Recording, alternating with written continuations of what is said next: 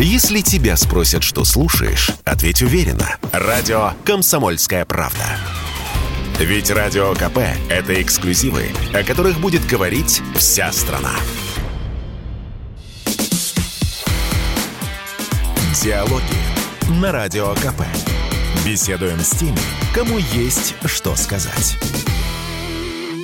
Всем здравствуйте! В эфире радио «Комсомольская правда». Я Сергей Мордан.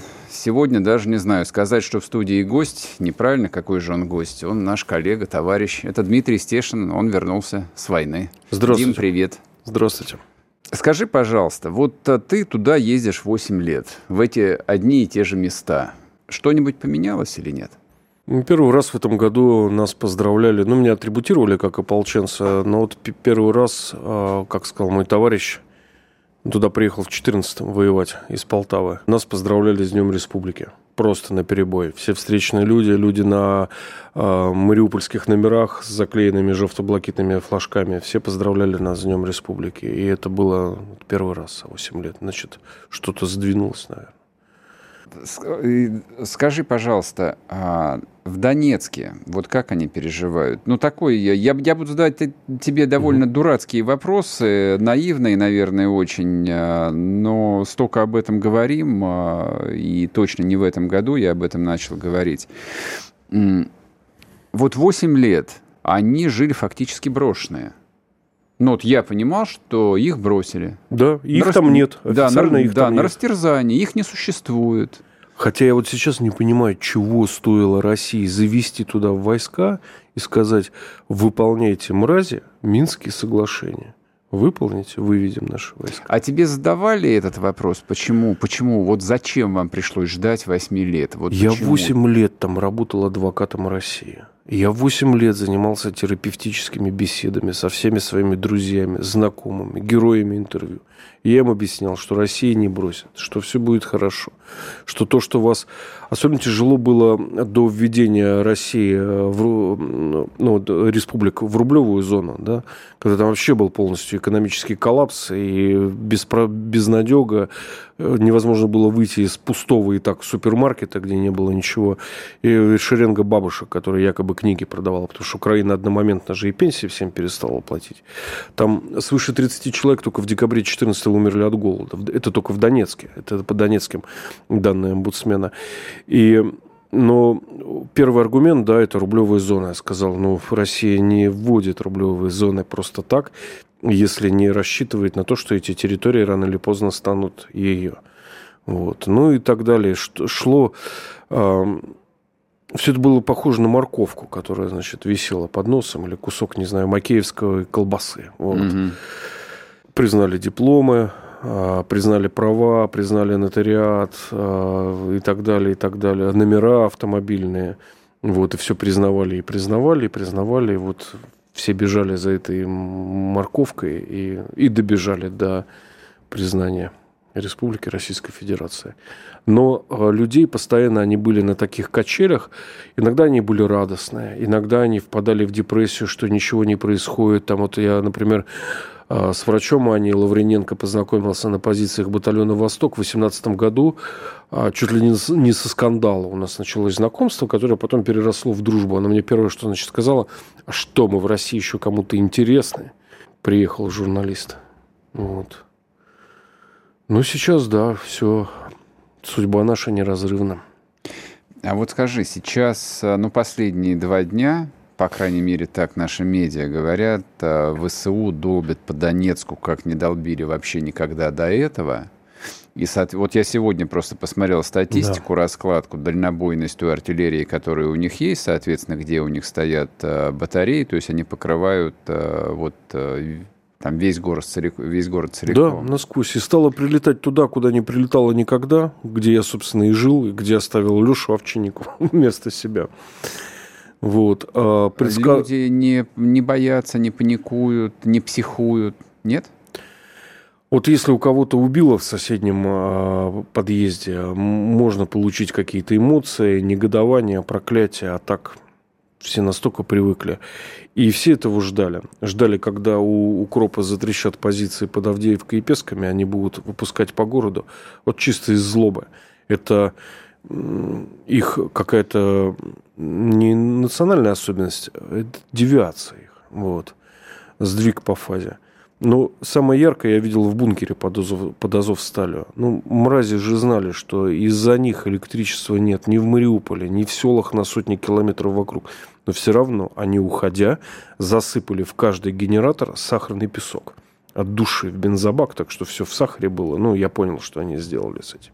Ну, просто, чтобы не, не досталось. А ты разговаривал с пленными, задавал им этот вопрос? Вот зачем? Кто, кто-нибудь мог дать хоть сколько-нибудь внятный ответ? Зачем? Разговаривал. Разго... Я, я так больше помалкивал. Я вот следил, как мой товарищ ополченец Влад с ними разговаривал. Он говорит, вот мы все говорим на, русский, на русском языке. А, ну, вы же знаете, какие законы Украина за 8 лет напринимала, чтобы русский язык истребить? Это же как, нормально вообще? Как вы себя чувствуете? Они говорят, ну да. Слушай, ну, это разговор не объективный. Пленный всегда будет, значит, мычать и и соглашаться. И соглашаться, да. При этом они держали себя достаточно не борзо, но очень спокойно, уравновешенно. Вот. Мы, да, мы выясняли вот такие точки соприкосновения. Они прекрасно понимали, что Киеву они нужны как мертвецы, поэтому они собрались сдаваться. Еще что-то мы такое обсуждали. А, мне, значит, один из предводителей их Азова, создателей, показал, сколько он за два месяца на заводе получил смс значит, с счетом. 300, 380 тысяч гривен. А, нет, а 190 тысяч гривен – это 380 тысяч рублей, я пересчитал. Немного как-то. Ну, по, по украинским меркам космическая сумма. Да? Да. Не, ну я говорю немного не в том смысле, что это немного, типа какая-то копеечная сумма, а в общем, э, то есть ты в окружении, тебя там могут в любой момент убить, и вообще непонятно, есть ли из этого выход – а последний перевод пришел накануне разговора, когда они уже начали разминировать проходы для а, выпуска, и он мне, значит, показал эту смс что, в принципе, мы бы могли бы тут сидеть еще очень долго. Ну, это тоже все надо на 90 делить, как бы все рассказы плена с обследования бункера, первого разминированного бункера, где вообще побывали журналисты, это был я и Леша Овчинников, а, мне указывали диванные эксперты, что, что вы пишете, что у них не было еды и боеприпасов, вон все валяется по земле. В бункере жило 150 человек. Если все, что там валялось, а, собрать, им не хватило бы даже на завтрак. А боеприпасы, которых там было по щиколотку а, в, в котельной, что ли, где они склад боепитания устроили, тоже на 10 минут боя. Не было у них уже ничего. То есть у них действительно просто подошли к концу и еда, и да. патроны? Да. Единственная причина. И их лишили возможности передвигаться по заводу вообще и вести хоть какие-то боевые действия. Это я видел своими глазами. От обнаружения нашей авиаразведки группы, передвигающейся между цехами, до открытия огня минометной батареи 20 секунд по координатам. Слушай, вот время настолько быстро течет, ну, здесь, по крайней мере, оно быстро течет, что кажется, что вот выход с Азовстали, он случился, бог знает когда. Уже забыли про это, уже все, уже и про Красный Лиман на самом деле забыли. Уже, в общем, все ждем, когда же нам а, сообщат, что зачистили Северодонецк. Я все же хочу вернуться э, вот к, к окончательному освобождению Мариуполя – ну, поскольку это и самый большой город, и самый кровавый, самый долгий штурм э, в этой кампании пока что. Вот скажи, как очевидец, насколько сдача в плен вот такой массы людей плюс э, легендарного Азова э, может повлиять на боевой дух украинской армии? Судя по роликам, которые эти дебилы, не стесняясь, выкладывают в интернет, кстати, их потом по СИЗО рассаживают. Я Тех, имею, снимается? да, украинских воинов, да, там уже все дошло до прямого неподчинения командиров, посылания их, значит, далеко и так далее.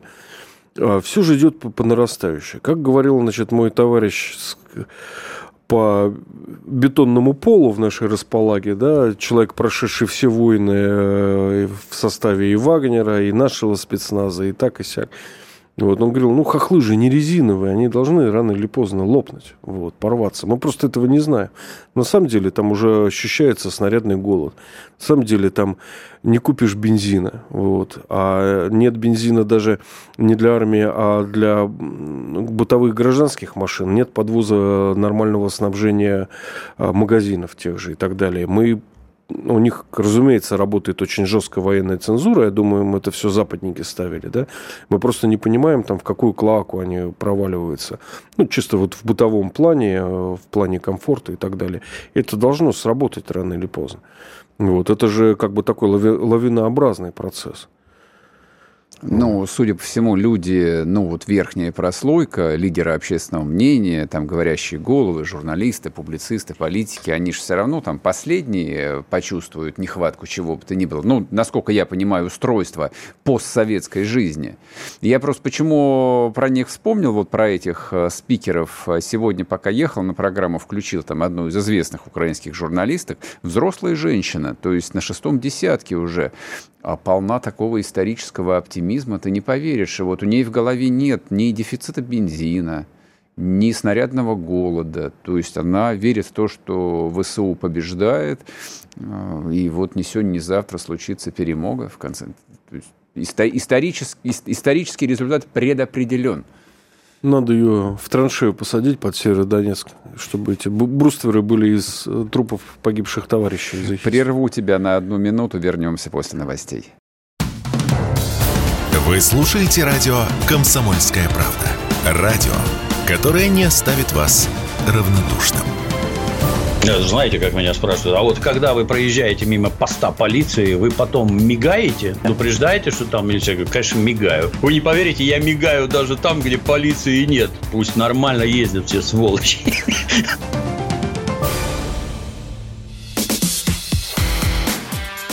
Диалоги на Радио КП. Беседуем с теми, кому есть что сказать. И снова здравствуйте, и снова в эфире радио «Комсомольская правда». Я Сергей Мордан и Дмитрий Стешин, специальный корреспондент «Комсомольской правды». Дима вернулся с Донбасса. Ну вот мы и расспрашиваем его, как устроена жизнь на войне. Расскажи, как э, дела у наших солдат. Вот что можно, то и расскажи. Потому что, ну, понятно, реляциям Коношенкова, я даже не знаю, то есть дело, дело не, не в вере, дело в том, что как бы из них нечего подчеркнуть, кроме ничего не говорящих цифр. А читать украинские паблики мы не приучены, а вот а, то, что видят люди, и то, что они трогают своими руками, это и ценно. Знаешь, какая самая главная примета, что на фронте все нормально со снабжением? У тебя сигареты не стреляют. А наоборот, у тебя могут угостить и покормить. Так, и как с сигаретами? Сигареты не стреляют. Вообще, вот вот по пальцам могу пересчитать, сколько я там не терся на передовой. Это там. сейчас про регулярные наши части говоришь или про я народную милицию? Э, батальон «Восток», да и резервисты тоже. Я говорю, давайте я вам сигареток отсыплю, да, по инерции. Говорю, да мы сами, говорит, можем тебе отсыпать сигареток. Понятно. Хорошо, так. Ну, а пресловутая история с э, беспилотниками, дронами, со связью, вот все, что вызывает э, такое нервное обсуждение – как всегда, на подножном корму, понимаешь, традиции казачества, орды, вот, что добыли, что затащили, тем и пользуются, да, но вот, слава богу, вот у нас есть батальон, он известный, вот, а, в батальоне есть э, легендарный Владлен Татарский, значит, а, соци... социоцентрическая такая личность, да, а, кому не жалко дать гуманитарку. Разумеется, мы обеспечили батальоны квадрокоптерами и так mm-hmm. далее. Я тоже там помогал как мог э, пиаром. Я там, ну, тоже на меня вышли гуманитарщики, я привез 6 бронежилетов в батальон. Вот, вот так снабжались. Есть безвестные резервисты вот, у которых из средств связи, ну, рации, да, которые им выдали, и маленький такой радиоприемничек, перевязанный изолентой, да, и про них никто не знает, с прессой ими разговаривать запрещено, угу. жены там сходят с ума уже два месяца, значит, пишут мне письма сотнями, где наш муж, помогите его найти, он резервист мобилизованный, я ничего не могу сделать в этой ситуации, вот. только сообщают, когда он уже погиб. Отлично, вот. Э, связи в войсках, по-видимому, так и не появилась нормально. Ну, откуда ее взять, ну, если ну, главного генерала, который отвечал за поставки связи, он под судом? Да. Вот. С беспилотниками, говорят, завод построили, вот, и сейчас будут делать. Мы всегда вот так начинаем войны, а потом, значит, э, Иосиф Виссарионович вычеркивает американские танки из списка ленд-лиза, говорит, зачем нам это надо, у нас свои 34-ки есть, сколько угодно. А вот объясни, пожалуйста, а, ну, и в эфирах, а, в комментариях люди неоднократно задавали этот вопрос, но я его и сам себе задавал неоднократно, а ну, вот с началом а, боевых действий, то есть когда уже не нужно было ничего из себя изображать, делать вид, что нас здесь нет, вот мы здесь есть, вот, вот из железа и стали сделаны. А к чему была вся эта история вот отдельно вооруженные силы России, отдельно наша союзники, отдельно про это поговорим, вот эту тему про союзников. Почему бы этих людей просто не включить было в состав вооруженных сил Российской Федерации и снабжать, соответственно, и беречь, соответственно? Ну, ты знаешь, как с ударом на Гостомель для окружения Киева, да, который потом плавно превратился просто в отвлекающий удар. Вот. Чтобы сковать превосходящие силы, силы противника. противника, не дать ему навалиться на Донбасс. Вот. Нет, до этого было по-другому, я напомню тебе. А, мы вошли в Сумы и Чернигов, чтобы не допустить обстрелов а, Курской и Брянской областей. Нас опять проклянут в одной организации, они нас там слушают. Ну, что же делать? Приходится колебаться вместе с линией партии. Вообще по донбасской истории были допущены ошибки. Вот. Но, к сожалению, знаешь, ошибки таковы, которые мы не можем сказать, а как было бы правильно. Вот я до сих пор не могу сказать, как было бы правильно. Вот ты понимаешь, вот если бы мы это я тебе транслирую разговоры ну, весьма умных людей, с которыми я лежал на передовой на бетонном полу, и вот мы, значит, вечером задушевно беседовали. Вот. И там а, это были, как правило, мозговые штурмы. И вот, например, родилась вот такая идея, мысль, что вот мы зашли 24 февраля, они, значит, начали разбегаться как крысы, Зелинский там на велосипеде выехал в Польшу и сдался. И дальше что? Вот. Медведчук. Медведчук, а на колу мочала, это начинай сначала называется. Да? То, что сейчас происходит, все упертые сведомые – люди, которые подцепили вирус русофобии, ненавидят Россию по тем или иным причинам, угу. они будут просто истреблены. Они не будут... Или уедут просто. Или уедут, да. Возможно, им устроят резервацию под а, польским патронажем. Вот. Они им там будут фильм «Волынь» крутить, значит, а, с утра до вечера mm по всем телеканалам. Не смотрел, кстати, фильм «Волынь»? Нет. Прекрасно. И заставлять песнь «Ешьте польская не сгинела». Не сгинела, да. Прекрасный, кстати, фильм. А на Украине его запретили. Вот. Так что неизвестно, что лучше было бы. Справилась ли ФСБ а, и наши спецслужбы с истреблением бандеровщины и сведомизма на территории 40-миллионной страны после нет, нашей безоговорочной так, военной уверен, победы? что нет, не справились бы. Для этого нужно было иметь за плечами четырехлетнюю войну и СМЕРШ с гигантским опытом. Вот, и то, в общем, проковырялись э, практически до смерти Сталина. И идеи, которые до сих пор в некоторых уголках мира живут да. и проповедуют. Да. да, и то до конца не добили все равно. А мы туда пришли э, ради денацификации, что это вообще такое денацификация, да?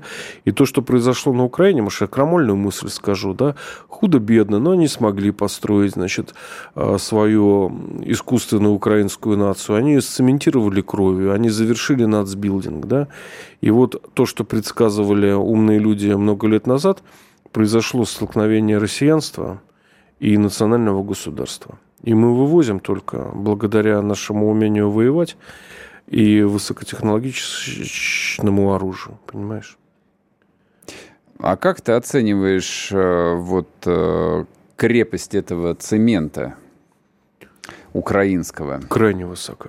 Ну, посмотри, 4 месяца, 3 месяца. 4, да, уже 4 почти. Они держатся, не разбегаются. Они сдались на зов стали только когда их, ну, реально лишили возможности передвижения, еды и снабжения. Вот. Хотя, конечно, есть разные версии, что они могли бы и дольше удерживать город. Вот, у них были прекрасные позиции, можно было и деблокировать их и так далее. Но даже то, что они сделали, да, они записали себе весомую строку в истории новейшей украинской государственности, да. Ну и мы тоже, конечно, неплохи. Мы же взяли все это... Нас было там чуть ли не в два-три раза меньше. Вот. Угу. Я же видел, как напряглись мои товарищи, да, сидящие в амбразурах и бойницах, когда начали выходить пленные, вдруг мы поняли, что насколько их больше, чем нас, вот этой жиденькой цепочки, сидящей в полуразрушенных зданиях вдоль Азовстали. Вот так.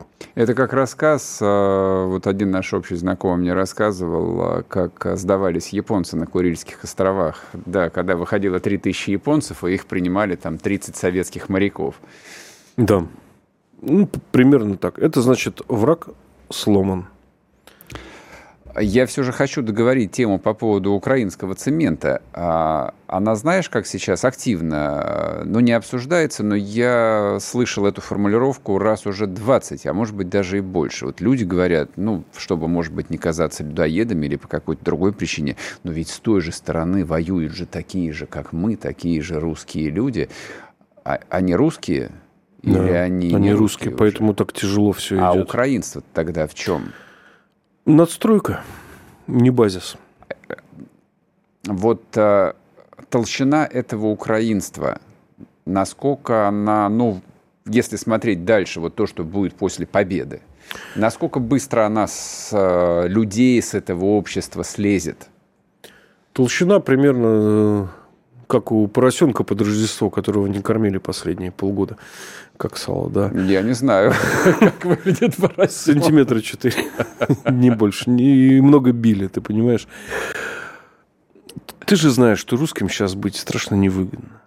И неинтересно. Всегда было невыгодно. Последние лет Поэтому как минимум. Люди готовы записаться в любую карнавальную национальность, да, в любую. Лишь бы в казаки, эльфы, украинцы, да лишь бы не быть русским. Ну, единственное, там, наверное, где-то в последние месяцы что-то хоть чуть-чуть начало меняться в нашем мироощущении, в нашем месте роли в истории, да, но до этого-то они же как раз на отрицании русскости и построили всю свою национальную идею. Вот, что мы не такие, как они. Вот у них серые избы, а у нас бревенчатые хотенки. Это я тебе просто цитирую картинки из украинских учебников, найденных в школе в селе Толоковка под Мариуполем, да сразу все наглядно. Как выглядит украинская деревня, как выглядит, значит, взято фото начала 20 века, черно-белое, там чуть ли не Карла Булы, понимаешь, угу. а, не, ну, была, была то хоть в цвете снимал, да, виды, значит, из поморов, да, из серой лиственницы. И вот э, беленая мазанка, садочек около хаты, понимаешь? Вот на этом отрицании они построили всю свою государственность, всю свою национальную идею. Мы, конечно, надеялись, что мы им покажем, что мы живем лучше, что настроятся небоскребы, автострады и так далее, и что они все-таки к нам подтянутся, мы завоюем их продажные сердца, но не вышло.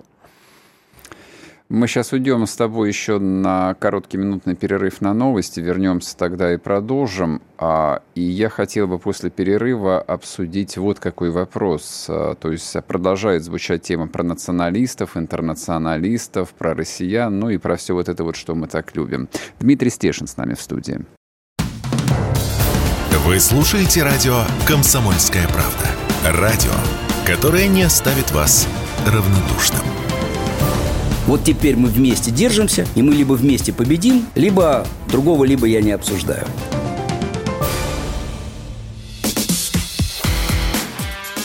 Диалоги на Радио КП. Беседуем с теми, кому есть что сказать.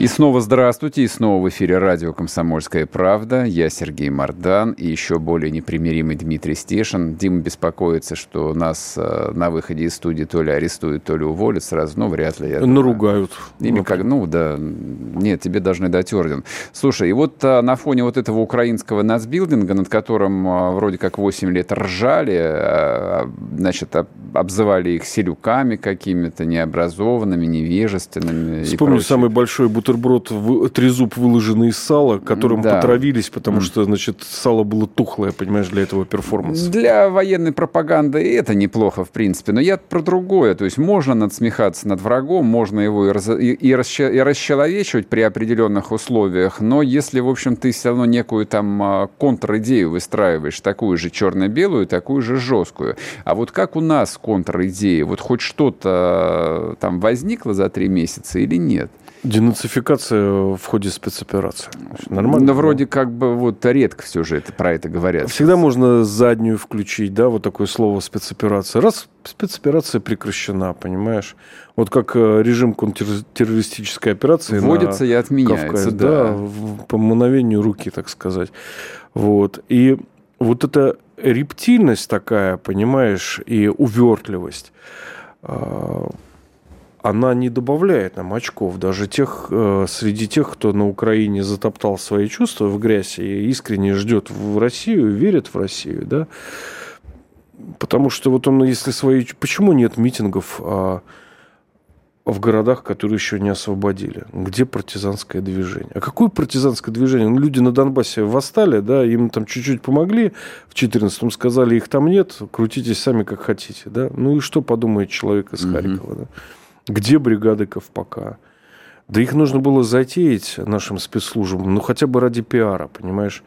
Вот, сдвинуть с места. Я больше чем уверен, э, появись там хоть один, значит, в Центральной Украине партизанский отряд, пророссийский, да, они бы начали возникать уже сами по себе в других регионах вне зависимости от деятельности наших специалистов. Кстати, о пиаре. Ну, мы с тобой как э, работники условно этой индустрии, ну, или работники пиара нас используют, или должны, по крайней мере, использовать. Меня вот никто не использует. Может быть, к тебе обращались какие-то пиар-специалисты. Что я могу пропиарить? Какой-то кошмар и ужас, понимаешь?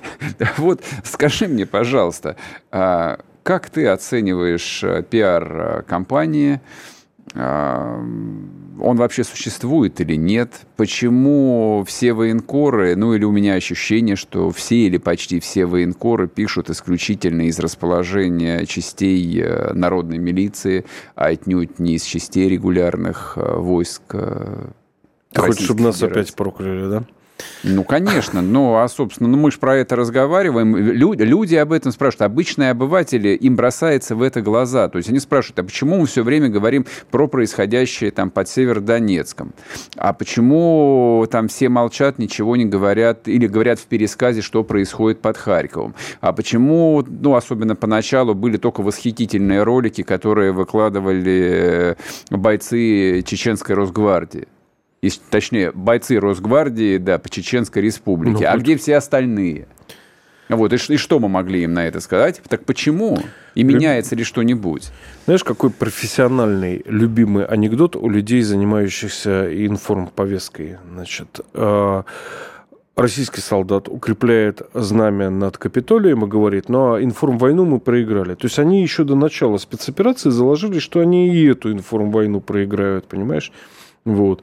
А люди, отвечающие за решение, считают ее настолько неважной, понимаешь, а важными победы на земле, да. Но мы же, простите, не пришли а, в Берлин, чтобы, значит, там все разрушить и откатиться и уйти, да, наказав врага. Нет. Мы пришли собрать наши земли домой вот, к себе. Заблудшие, потерянные, глупые, значит, надо им все объяснить, что, ну, ну дальше, ну, что я вот, ну, понятно. прописи какие-то объясняю. Вот. Ну, а вместо этого, да, мне не довелось а, в составе российских войск поработать, хотя я российской армии помог, я провел колонну спецназа в Мариуполе, за что получил нашивку от батальона «Восток». Это еще было в начале марта, потому что я лично с моими товарищами, военкорами из ДНР, а, Медведевым и Евтушенко, мы на свой страх и риск с ужасом, но мы пробили дорогу в объезд Мариуполя, э, в единственный пока освобожденный въезд – город. Вот. А как тебе, тебе нравятся символы вот этой компании? Нравится ли тебе, как человеку, который э, там полжизни своей пишет э, про войну и ездит на войну, вот э, Z и V? Это, нравится, это ли, нравится ли тебе бабушка с флагом, мальчик Алеша тебе нравится или нет? Вот все вот а, это тебе нравится? Вот эта мне, мне понравились буквы латиницы очень, потому что они еще в зов выстраиваются. Вообще отлично угу. придумано, визуально ярко, все это легко нарисовать на любой поверхности. Значит, бабушка с флагом. Ничего про нее не писал вообще. Я прям, значит, чувствовал, как у меня есть коллекция немецких листовок фронтовых еще со угу. второй. Там есть такое выражение. Мы знаем, что ваше последнее наступление закончилось великой шлепкой. Но это писал не носитель русского языка, угу. какой-то, значит, фашистский пропагандист. Вот я как-то подсознательно догадывался, что история с бабушкой с красным флагом закончится великой шлепкой, да, когда ее, значит, мы ее бросили, да, а украинцы ее, значит, э, свадьба в Малиновке, как крови очень много. Вот. И правильно говорят, что ну, это, э, это не главный символ должен быть, понимаешь? Главный символ должен, ну, наверное, мальчик Алеша, да, или, может быть, чуть постарше подросток. Вот. Ну, так вот. Тем более тут в истории с бабушкой изначально лежит ошибка трагикомическая, простите, да, опять мы к свадьбе в Малиновке возвращаемся. Вот. Спохватились пропиарить, потому что нечего было пиарить, понимаешь?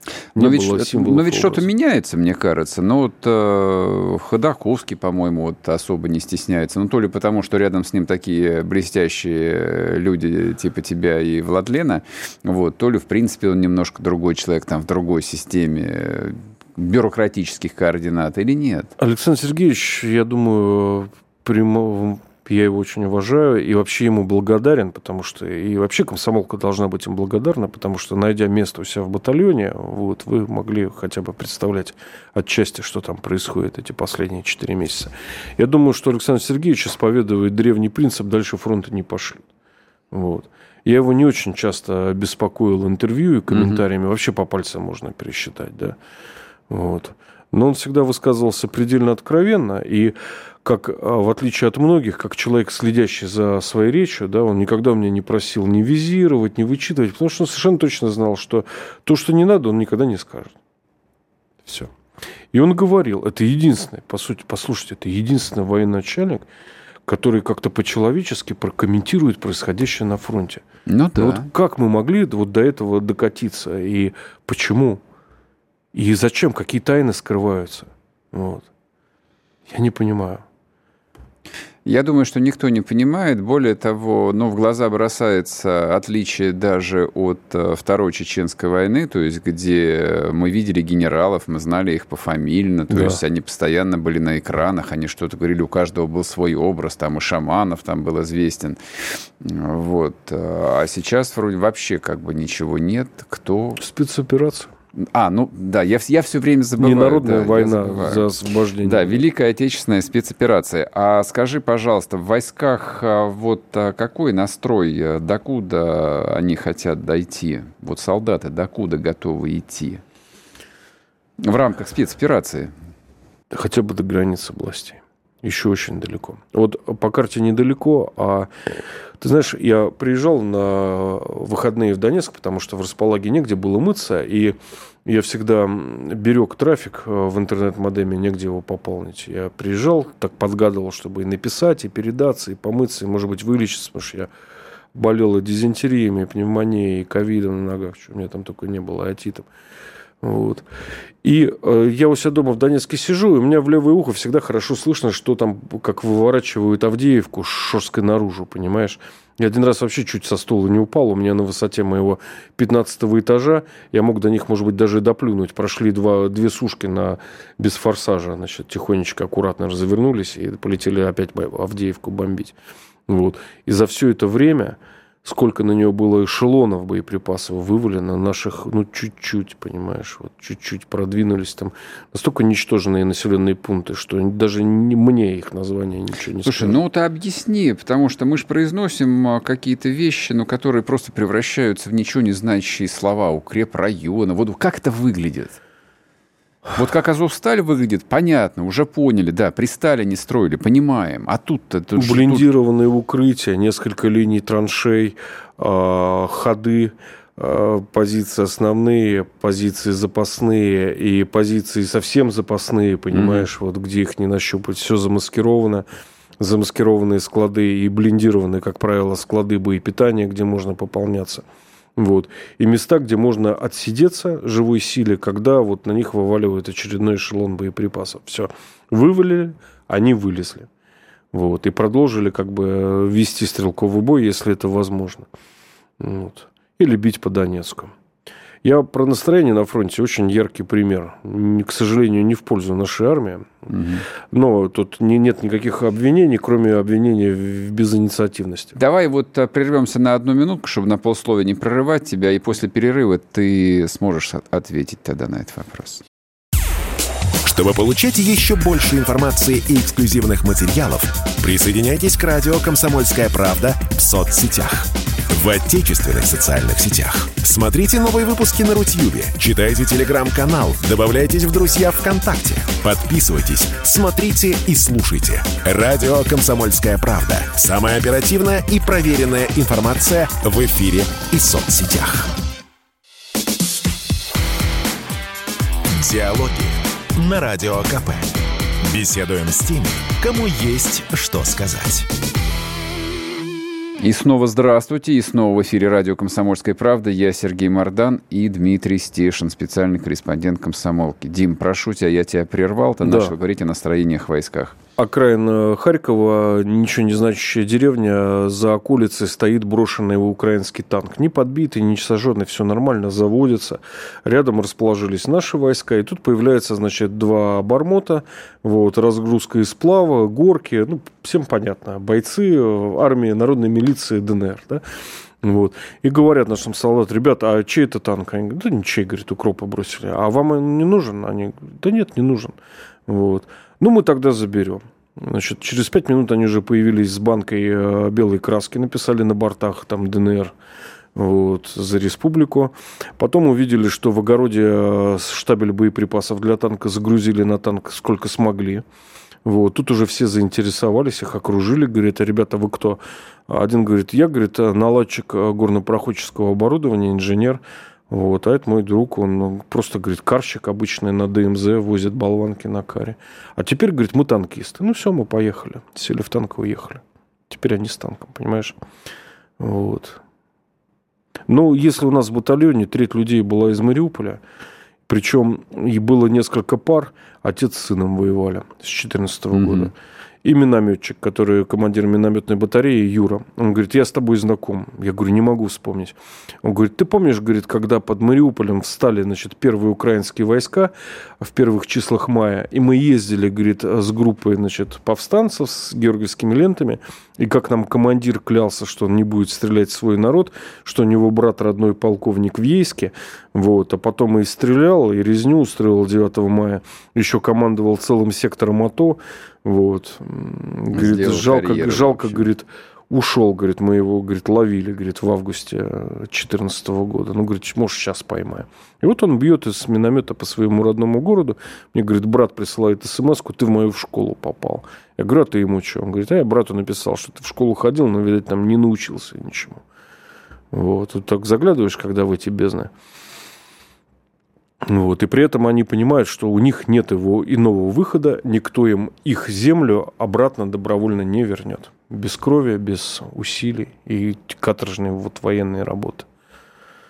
Вот этот растиражированный э, такой эмоциональный э, прием, э, ну и профессиональными либералами, и вполне, скажем так, искренними – вот, которые говорят, что вы, вы пришли, ну вот мы все, имеется в виду, мы пришли на эту землю, люди нормально жили, и все вот из-за вас все пошло наперекосяк, многие договариваются до того, что вы пришли еще в 2014 году, вот, поэтому перводно, пер, первородный грех э, в любом случае на России, что бы дальше ни происходило, а вот эти вот люди, которые из Мариуполя, эти люди, которые из Донецка, из Горловки, вот кто-нибудь из них, э, ну, в частном разговоре, в сердцах, вот предъявлял это, что если бы не Россия, то все было бы норм?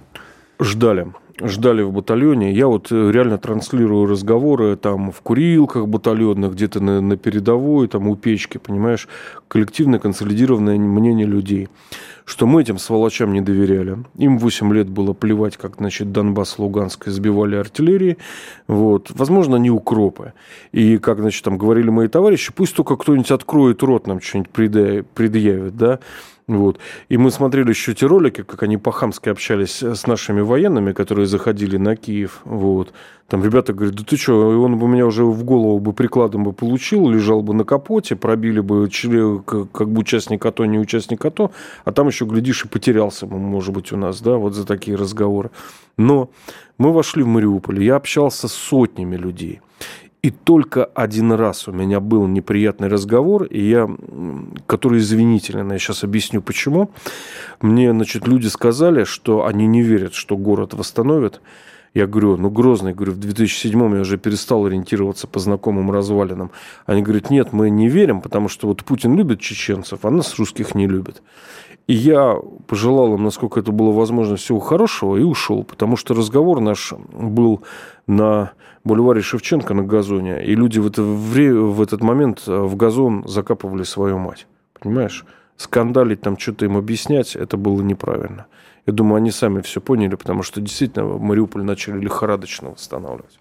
Вот э, расскажи об этом. Времени так много у нас до конца. Значит, две, кажется, две недели важно. назад врубили свет, потом подали, починили насосную станцию, подали давление в водяные магистрали, а это же самое страшное mm-hmm. в таком городе без воды. Вот. Там, разумеется, магистрали все были повреждены, прорвало, потекло по улицам. В Киеве был просто праздник с иллюминацией. Они сейчас ждут, когда начнут смывать унитазы и пойдет дизентерия. Да, ну, да. А, заработал второй или третий супермаркет. Пустили два сквозных э, автобусных маршрута. Открылся детский садик. Ну, школа работала, я давал, значит, из нее а, собственно, ну да, кое-где еще пахнет трупами, но работают наши отряды МЧС. Я тоже делал репортаж там с тульским а, отрядом спасателей. Вот. Причем они мне дали такую, ну, насколько возможно, экспертную оценку. Говорит, вот этот дом, три подъезда сохраним, например, да. Вот. На самом деле, я скажу читателям, в Мариуполе все не так страшно, как представляется на картинках. Повреждены внешние дома а, в кварталах, которые оборонялись. Заходишь за этот размотанный, закопченный дом, а там дома даже со стеклами. Верхние этажи, если выбиты, ну да, это все восстанавливается, отмываются стены, меняется проводка. Это, если навалиться, может быть, можно за неделю сделать и так далее. Э, скажу авторитетно, Грозному досталось больше. Но, разумеется, какой-то процент, порядка 20% домов, это под снос. А, собираются перераспределять жилье для тех, кто вообще лишился, поэтому, значит, а, насколько это возможно, оповестили жителей там в течение трех месяцев заявить свои права на жилье, право, просьбы на восстановление жилья или получение жилья. Ну, там же было, ну, были укропы, которые, ну, органически не могут жить с нами, дышать, они вот сбежали, бросив квартиры я думаю, людей бездомных будет куда поселить. А люди уже начали возвращаться туда или нет? Да, люди начали возвращаться. Я просто, мотаясь в батальон, проезжал всегда через Старобешево, там крупнейший фильтрационный пункт. Я смотрел, как сначала там было много машин, а потом все меньше, меньше, меньше. Вот. Если есть, конечно, куда-то вернуться, кто-то до сих пор живет в подвалах, потому что верхних этажей в домах нету. Угу. Вот. Ну, Главное, мне кажется, дать воду, электричество, связь уже появилась в городе, то есть уже все спокойно, если у тебя кто-то есть в Мариуполе, можешь попробовать ему прозвониться, если знаешь номер Феникса, республиканского оператора. Вот. Как ты думаешь, э, ну в этот раз э, их э, включат в состав России или нет? Они все хотят в Ростовскую область или в какую-нибудь Мариупольскую область или Донецкую область. Ну, угу фантазируют как могут. Ну, то есть, то есть люди какую-то другую альтернативу политическую, организационную для себя не рисуют? Типа у нас здесь будет отдельная нет, хорошая нет, Украина. Нет? Нет. нет. И все ждут э, э, всероссийского референдума 11 сентября. А что у нас будет 11 Ну, у нас сентября? обычно 11 сентября проводится там всероссийский референдум. Или и, возможно, а, и будет на него вынесен вопрос по Донецкой, Луганской, Херсонской и так далее областям. Ты думаешь, дойдет, зайдет так далеко? Я очень на это надеюсь. Ну, а какие еще есть варианты? Не, мы, мы понятно, да. мы оптимисты по жизни исторические, мы надеемся на лучшее, а вот, э, ну, скажем так, э, что было на что опереться в ощущениях там по интенсивности действий, по тому, как говорят генералы, как себя ведут военные, как себя ведут там эти военно-гражданские администрации. Вот, нет? Ты знаешь, если кто-то на, в Донецке до 24 февраля в Луганске немножко не понимал значит, про нынешнюю Украину, теперь, спасибо Украине, она объяснила всем, кто она такая, вот, и что, если есть возможность, лучше держаться от нее как можно дальше. Вот, и, ну, или переработать ее во что-то другое. Вот. А что произошло? Ну вот а для донецких-то что изменилось после 24-го? Ты имеешь в виду обстрелы эти? Обстрелы, потери среди резервистов э, мобилизованных. Угу. Все знают, кто их убивал, да. То вот. есть у людей как бы есть да. свой кровавый счет теперь да. к этой армии, к этому да. государству. И мы опять возвращаемся к вопросу, что если бы они откатились бескровно с Донбасса, вот, угу. может быть, был бы другой взгляд на эти события. А я вот еще какой вопрос хотел бы уточнить. У нас полторы минуты, но это важно. А, ну, Донбасс, советская Украина, то есть там в том числе этнических украинцев, ну, сильно больше половины, по крайней мере, с украинскими фамилиями. О, друг у меня Влад Евтушенко из Полтавы приехал воевать в начале 14 ну, сразу же, как начались события, собрал рюкзачок и, и мы приехал. опять возвращаемся вот да. к этому вот слою украинской идентичности политической. Он вообще есть или это не более чем... Нет. А, были, значит, попытки беженцев из Мариуполя, я не знаю, какие-то особо действительно одаренные люди, там что-то вякать и слава Украины, требовать, а, чтобы с ними говорили по-украински. Это где но им, В Донецке, были? но им быстро разбили лица. И они вот. вспомнили литературный русский язык. Да, а что, возможно, забыли быстро. И стали говорить даже без фрикативного ПГ и без всякого акцента. Когда это должно закончиться все? До зимы или уйдем Холодам. Я, год? слушай, по странному совпадению читал дневник немецкого солдата на Восточном фронте. Там была фраза «Ганс, когда мы вернемся домой?»